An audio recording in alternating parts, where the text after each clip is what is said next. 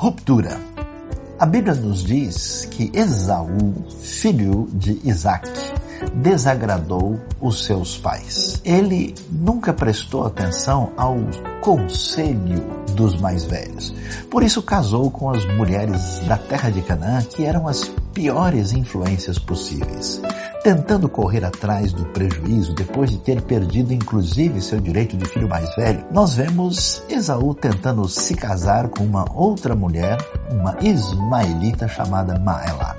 É muito importante aprender com a sabedoria dos antigos, uma ruptura perdendo a herança dos pais e daqueles que são mestres e sábios, pode trazer muitos problemas para a nossa vida. Não procure uma vida mais dura, não permita que você tenha esse tipo de ruptura.